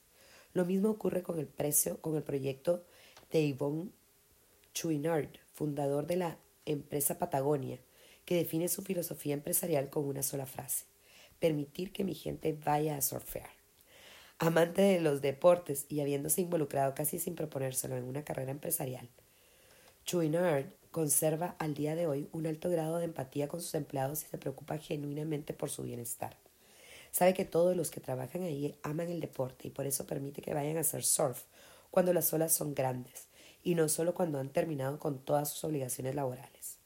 Patagonia, empresa de facturación millonaria, fue una de las primeras en tener una guardería para niños, pues Chouinard quería que sus empleadas pudieran seguir cerca de sus hijos durante las horas de trabajo.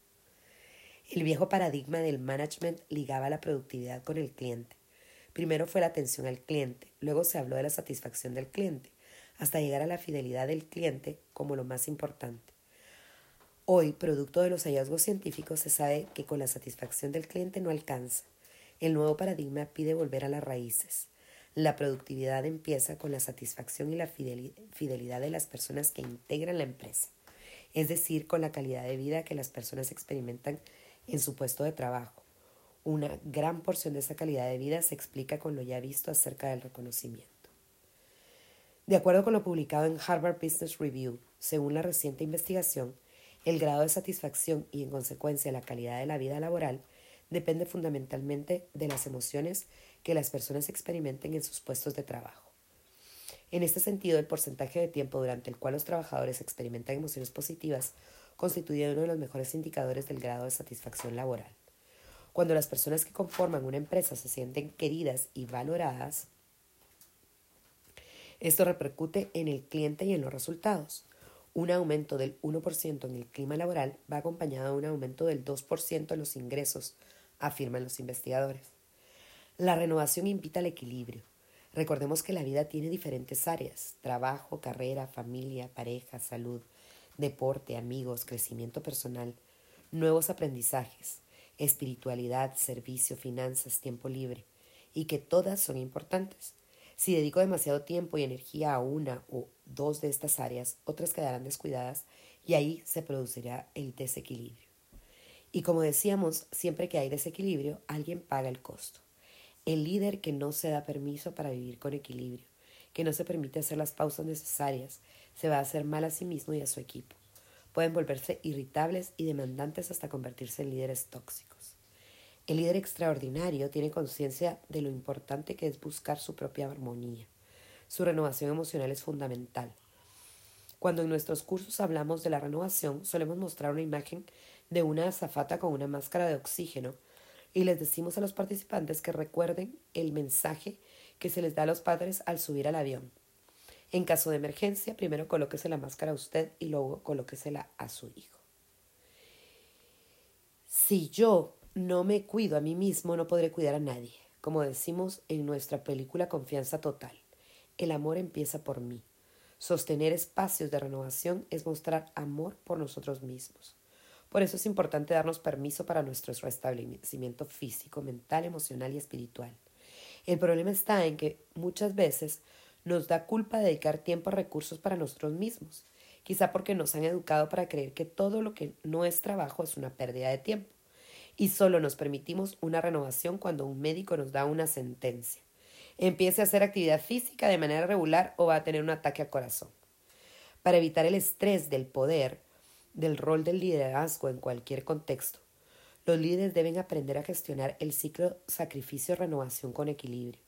Un primer paso es tomar conciencia del daño que se hacen a sí mismos y a su entorno. Tomar conciencia de la importancia de cuidar nuestro cuerpo, de comprender nuestras emociones y de cultivar nuestra espiritualidad, todas formas de renovarnos. Luego, restablecer un compromiso de renovación personal con una práctica diaria. Todos los días tener una práctica, todos los días tener un momento para renovar nuestro cuerpo y nuestra mente de alguna manera, renovarnos a nivel emocional y espiritual. Tres conceptos importantes relacionados con la renovación son la conciencia, la esperanza y la compasión. La conciencia tiene que ver con estar presentes y conectados con lo que nos ocurre, con el autoconocimiento.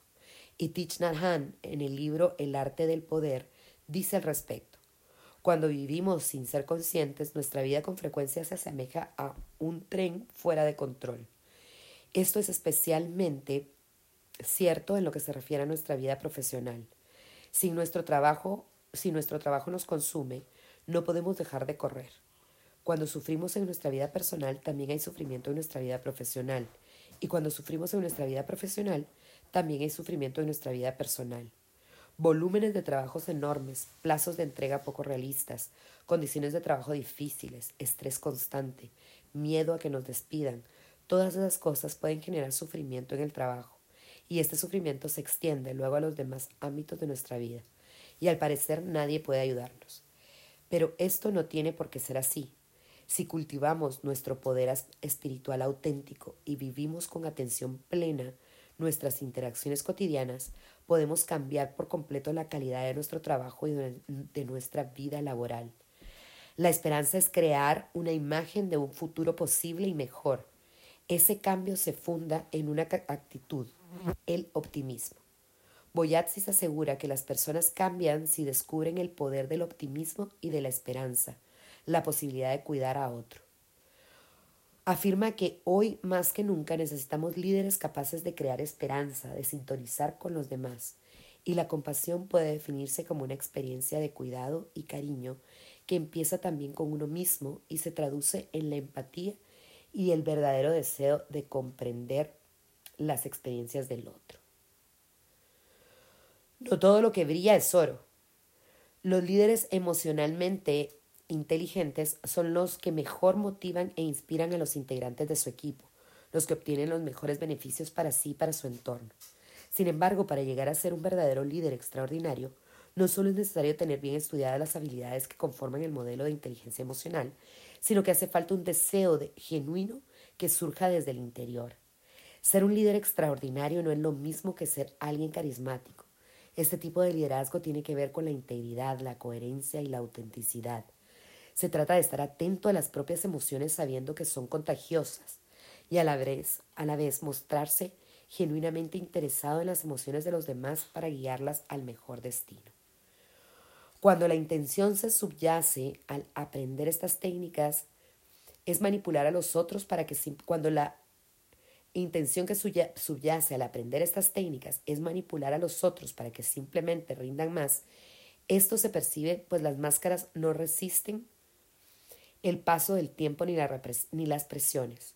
Cuando las cosas no salen de acuerdo con el plan trazado, si el líder no es auténtico, da lugar al manipulador o al demagogo. Como el oro genuino, el verdadero líder es inalterable. Si realmente quieres ser un líder extraordinario, tienes que bucear en tu interior, descubrir cuáles son tus intenciones y tus motivaciones profundas.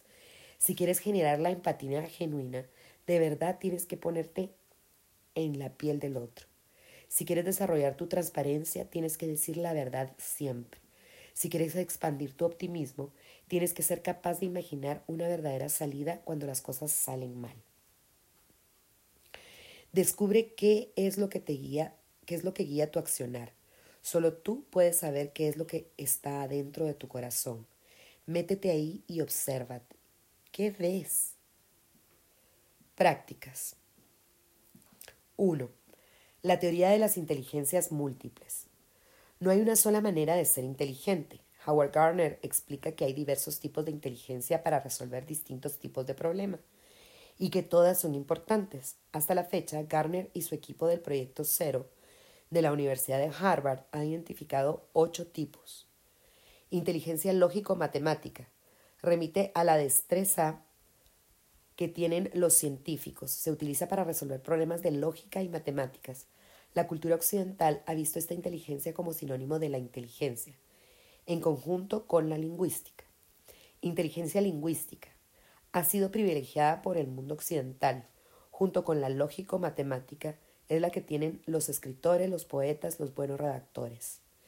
Inteligencia espacial es la inteligencia que tienen los marineros, pilotos, ingenieros, cirujanos escultores, arquitectos, decoradores y diseñadores. Inteligencia musical. Disponen de ella sobre todo los cantantes, compositores y músicos. Inteligencia corporal sinestésica. Es la capacidad de utilizar el propio cuerpo para realizar actividades o resolver problemas. Es la inteligencia de los deportistas, artesanos, cirujanos y bailarines. Inteligencia intrapersonal. Permite entenderse a sí mismo y a los demás y conectarse con, un mismo, con uno mismo a nivel profundo. Está presente en especial en los buenos profesores o terapeutas. Inteligencia interpersonal es aquella que está relacionada con la capacidad de comprender a otras personas y trabajar con ellas desde la empatía. Está muy presente en los buenos políticos, profesores, psicólogos y líderes. Inteligencia naturalista se pone en acción cuando se observa y estudia la naturaleza, especialmente a través del trabajo de los biólogos. 2. Desarrollar la inteligencia emocional. Aquí ofrecemos nuestra guía de preguntas para cada una de las 18 competencias que conforman el modelo de inteligencia emocional, organizadas a partir de cuatro bloques. Autoconciencia. Conciencia de uno mismo. Puedo observar e identificar, nombrar mis emociones a, mí, a medida que se suceden. Valoración de uno mismo. ¿Cuánto conozco sobre mis fortalezas y áreas de mejora? Confianza en uno mismo. ¿Cuánto confío en mí y en mis capacidades? Autogestión. Autocontrol emocional. ¿Puedo regular mis emociones e impulsos conflictivos para obtener un resultado positivo? Transparencia. ¿Cuán claro, transparente soy sobre lo que siento y pienso? Adaptabilidad. ¿Soy flexible para afrontar cambios y superar obstáculos? Motivación al logro. ¿Cuánto me comprometo y me motivo hacia la excelencia? Iniciativa general. Me pongo en acción con prontitud, optimismo. Suelo ver el lado positivo de las cosas. Conciencia social, empatía. Puedo comprender las emociones, el punto de vista de los demás y me intereso en las cosas que les preocupan. Es decir, Suelo ponerme en su lugar fácilmente. Conciencia de la organización. Estoy atento a cómo funcionan las cosas adentro de las empresas, organizaciones, las corrientes, las tendencias, las necesidades, las redes en la toma de decisiones. Servicio. La mayor parte de las veces soy capaz de reconocer y satisfacer las necesidades de las personas que trabajan conmigo y las de mis clientes. Y gestión de las relaciones. Liderazgo inspirado. Puedo brindar una visión clara y altamente motivadora e inspiradora. Influencia. Utilizo un amplio repertorio de técnicas de motivación. Desarrollo de los demás. Puedo dar feedback y reconocimiento. Catalizador de cambio. Puedo alentar y encauzar el cambio. Gestión de conflictos. Sé negociar y resolver desacuerdos. Crear vínculos. Cultivo y mantengo una red de relaciones. Trabajo en equipo. Cultivo las relaciones cooperativas y aliento el trabajo en equipo. Final del capítulo 7.